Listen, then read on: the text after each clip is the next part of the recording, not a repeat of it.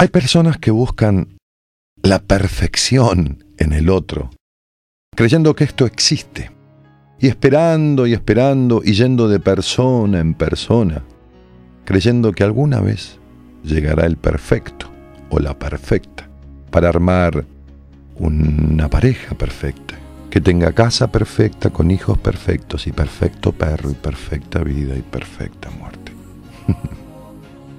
y así van, por supuesto, de desilusión en desilusión, sin darse cuenta que en realidad, como la perfección no existe y mucho menos en las personas, nuestra tarea es aceptarnos con nuestras virtudes y nuestros defectos, con nuestras miserias y nuestros encantos.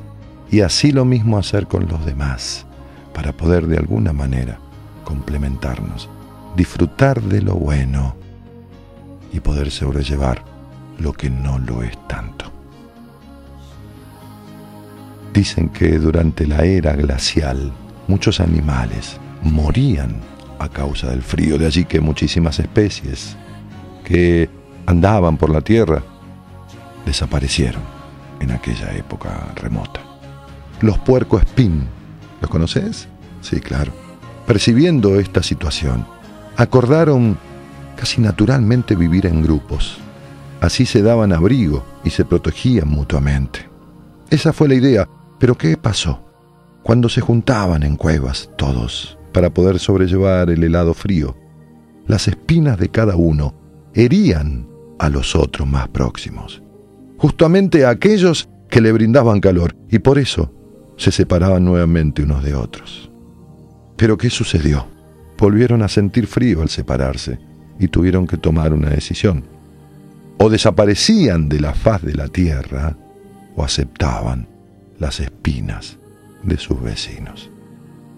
Con sabiduría, claro, porque los animales la tienen a veces muchísimo más que nosotros, decidieron volver y vivir juntos. Aprendieron así a vivir con las pequeñas heridas que la relación muy cercana les podía ocasionar, porque lo que realmente era importante era el calor del otro. Y entonces sobrevivieron.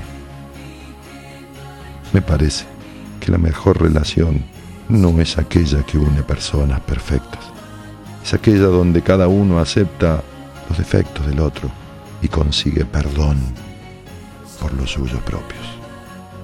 En realidad, esto es el respeto por el otro y por uno mismo.